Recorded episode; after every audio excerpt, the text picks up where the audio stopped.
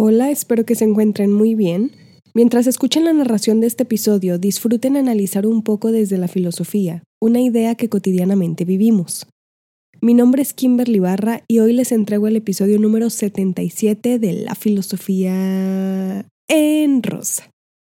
Antes de empezar el episodio, les advierto que tengo un poco de infección en la garganta y por eso escucharán un poquito diferente mi voz el día de hoy.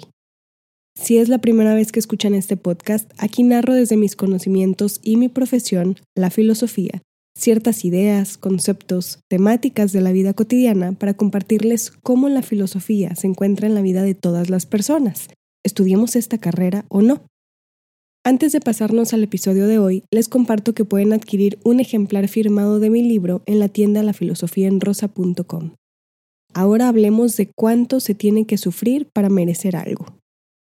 Cuando escuchan que para merecer algo que valga la pena tenemos que sufrir, ¿qué piensan sobre eso? ¿Creen que sea necesario el sufrimiento para que un obsequio, gratificación, objetivo se nos dé? Es decir, todo lo que merece la pena en esta vida tiene que llegar a cambio de nuestro sufrimiento? ¿O contrariamente, lo que vale la pena vivir es aquello que no debería perecer ni sufrirse? Si todo esto se sigue, entonces, ¿qué pasa con aquello que llega aunque no hayamos sufrido? ¿Y qué pasa con aquello que no llega por más sufrimiento y esfuerzo que vivamos? A lo largo de este episodio quiero desmenuzar las preguntas anteriores para que logremos hacer un análisis a la sociedad que hemos formado y que nos conforma el día de hoy. Con gente de todas las edades, con generaciones acostumbradas al trabajo en exceso para lograr frutos, y con generaciones que buscan lo fácil y rápido para creer que solo así se merece algo, en realidad esa es la problemática que quiero trabajar aquí. Es mi observación a los comportamientos de ciertas generaciones de la actualidad, que trabajan muchísimo y cuando reciben algo sienten que no lo merecen, o generaciones que no trabajan nada porque creen que por respirar el mundo ya les debe algo. Nos encontramos en la segunda década del siglo XXI enfrentando un gran, gran problema social pues la creencia del sufrimiento para lograr un merecido nos ha arrastrado a tener problemas en la educación, en los oficios, en las relaciones interpersonales, en todo ejercicio de poder donde formamos parte como individuales, estando sí o sí en sociedad.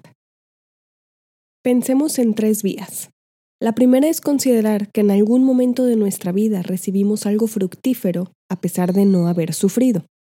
La segunda es considerar en sufrir, sufrir y sufrir todo el tiempo y a cambio no recibir aquello por lo que tanto trabajamos. Y la tercera vía es creer que para merecer necesariamente hay que sufrir. Teniendo estas tres vías, y que probablemente hay muchas más, estoy trabajando únicamente estas tres por ahora, considero que la mayoría de la población se sitúa en dos. O desean recibir, obtener, lograr algo para su vida sin la necesidad de sufrir ni un poquito, o se sufre toda la vida y jamás se recibe algo, o si lo reciben, creen que no lo merecen.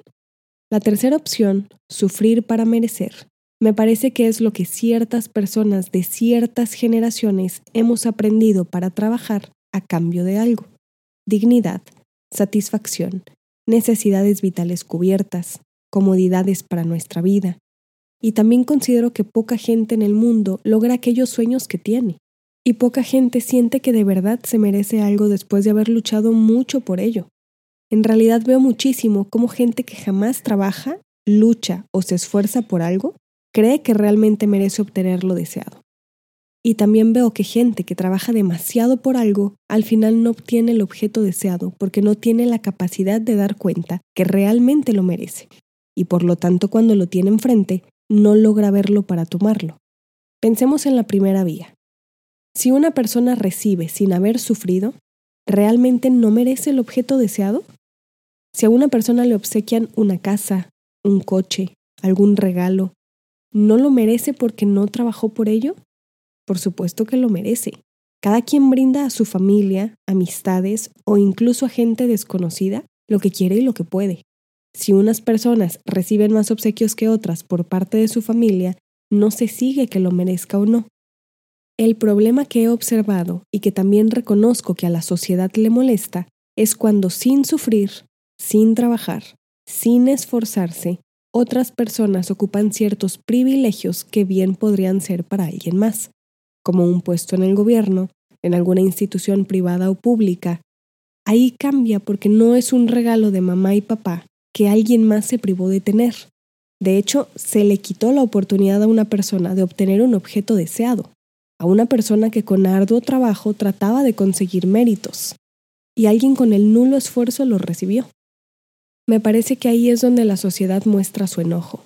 Claro, si por contactos de mi familia yo tuviera un puesto importante en alguna institución pública o privada, sin haberme esforzado como otras personas colegas a mí, creo que molestaría a cualquiera que le afectara la decisión.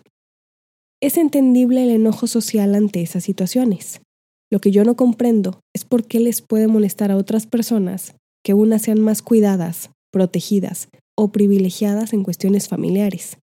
Si alguien recibe más apoyo de su familia, ya sea emocional, moral, económico, ¿por qué les molesta? Resulta que esa persona tiene el privilegio y el amor de una familia que otra no. Mientras socialmente no nos afecte, me parece que una persona bien puede recibir algo aunque no se esfuerce. Un coche, un libro, dinero, una casa, algo que viene de lo particular y va a lo particular. Cuando afecta a lo social, ya sea de dónde viene y a dónde va, estamos hablando de injusticias sociales. Ahora pensemos en la segunda vía.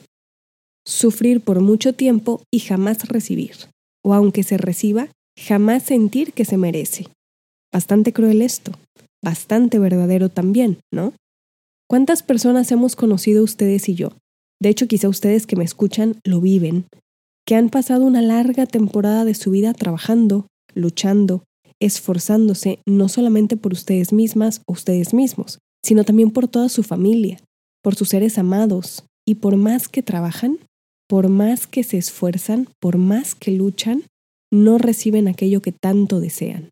O si lo reciben, no saben disfrutarlo, no sienten placer, no sienten que ustedes también merecen algunas veces. Es complejísimo esto porque lo he vivido, sé que otras personas también, ¿Qué se obtiene de una vida de puro trabajo, de puro esfuerzo, de pura dedicación y sin alguna recompensa de lo deseado? Creería que es la realidad de la mayoría de personas. Esforzarse sin lograr, sufrir sin merecer, luchar sin ganar. Una injusticia, ¿no? Esforzarnos por algo que debería pertenecernos y que el objeto deseado no llegue, o llegue a manos de alguien más, o nos llegue y sintamos que no es correcto más allá de las estructuras sociales, políticas y económicas, que sé que no cambiaré desde un episodio de un podcast, trato de buscar la reflexión, el análisis, la propuesta, por supuesto, o algo que dignifique el esfuerzo y el trabajo de las personas, porque sabemos que no todas las personas que sufren al final merecen o reciben. Es lamentable, pero en lugar de enfocarme en un problema particular, trato de estudiar el problema en su raíz, Trato de ver la causa para entender el efecto y por ahora puedo solamente considerar una injusticia social el hecho de que muchas personas trabajen por algo y jamás lo obtengan.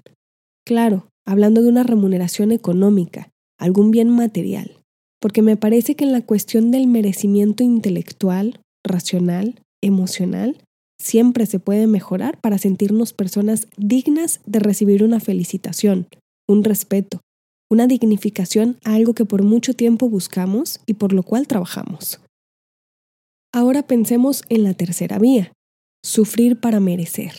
Merecer únicamente porque sufrimos antes. ¿Solo esto es válido?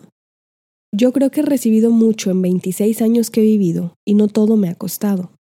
No hice nada para obtener los magníficos regalos de Navidad que mi familia tenía preparados para mí. Solo lloraba, dormía, defecaba y por eso recibía regalos. No sufrí para merecer la cantidad de mimos, abrazos, besos, amor de mi familia. Sin embargo, siempre he creído que me siento afortunada y me gusta recibir esas cantidades inmensas de amor solo por existir. ¿No es válido eso si no sufrimos? Tengo un pensamiento que intento hacer un análisis para compartirlo con ustedes. A ver, Hemos aprendido que ganarnos las cosas por nuestra propia cuenta es muy satisfactorio. Si jamás han hecho algo por ustedes porque alguien más les resuelve todo, les invito a crecer un poquito y arriesgarse. Hemos aprendido que luchar para ganar se siente bien, más allá de que ganemos o no, intentarlo. Hemos aprendido que esforzarnos para un objetivo siempre te enseña algo, logremos el objetivo o no. Escribiendo una tesis profesional, sufrí el proceso porque era cansadísimo. Tenía que leer, leer y leer. Tenía que escribir como la academia lo requería, con puntos, comas, citas, sin poder dar tanta opinión como en aquel momento quería. Y al final disfruté muchísimo más el haber aprendido a escribir formalmente que protestar mi titulación y ver un papelito ahí enmarcado. Sufrir más de un año leyendo, pensando, estructurando y escribiendo para una tesis me enseñó a organizar mis ideas, a estructurarlas en pensamientos claros y a escribir ahora dos libros. Mi título jamás lo volteo a ver. Me parece que de esta frase tan conocida, sufrir para merecer, podemos aprender que en realidad se aprende mucho cuando se sufre. Aprendes a sobrevivir, aprendes a valorar, aprendes a disfrutar muchas cosas y por eso cuando logras ese pequeño o gran objetivo lo mereces, porque te llevas con eso un aprendizaje. Cuando algo viene de nuestro esfuerzo, ya sea comprar un coche, una casa, obtener un título, emprender un negocio, parir un ser humano, adoptar una mascota, publicar un libro, lo que se les ocurra que ustedes han deseado en su vida, lo disfrutamos. Es que esforzarnos muchísimo para lograr algo nos deja un aprendizaje, y en realidad el objeto deseado se merece porque aprendimos algo con tanto esfuerzo. Aprendemos a disfrutar las recompensas cuando nos esforzamos. Es verdad que cuando solo sufrimos y no obtenemos lo deseado, nos cansamos. Por eso muchísimas personas, la mayoría, traen una cara de pocos amigos en la calle. No saludan, se frustran, sufren si alguien más existe y sonríe.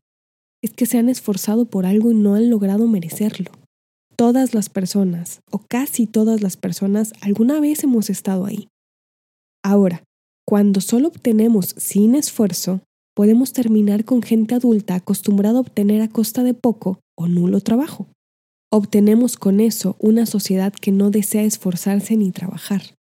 Obtenemos una sociedad que aspira a tener seguidores y likes, que se dedica a mover la boca mientras usan la voz de alguien más, a imitar bailes, no a crear, a imitar con el mismo sonido reproducido una y otra vez.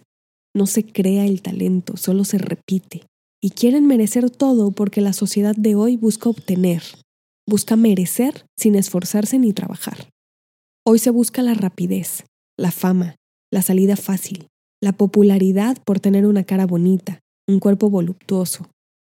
Nadie se preocupa por saber hacer algo, por saber crear algo, por tener una técnica, una disciplina, un talento para mostrar, enseñar y compartir.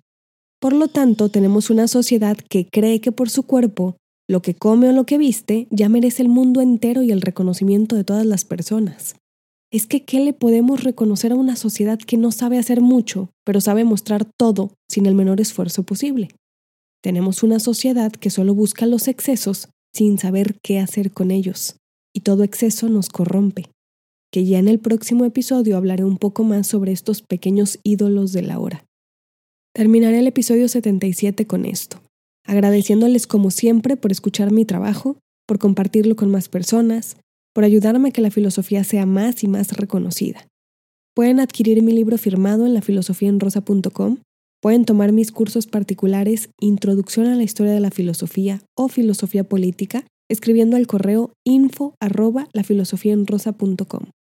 Pueden encontrarme en las redes sociales Instagram, Facebook, Twitter y TikTok con el nombre del canal, donde suelo compartir un poco más de filosofía.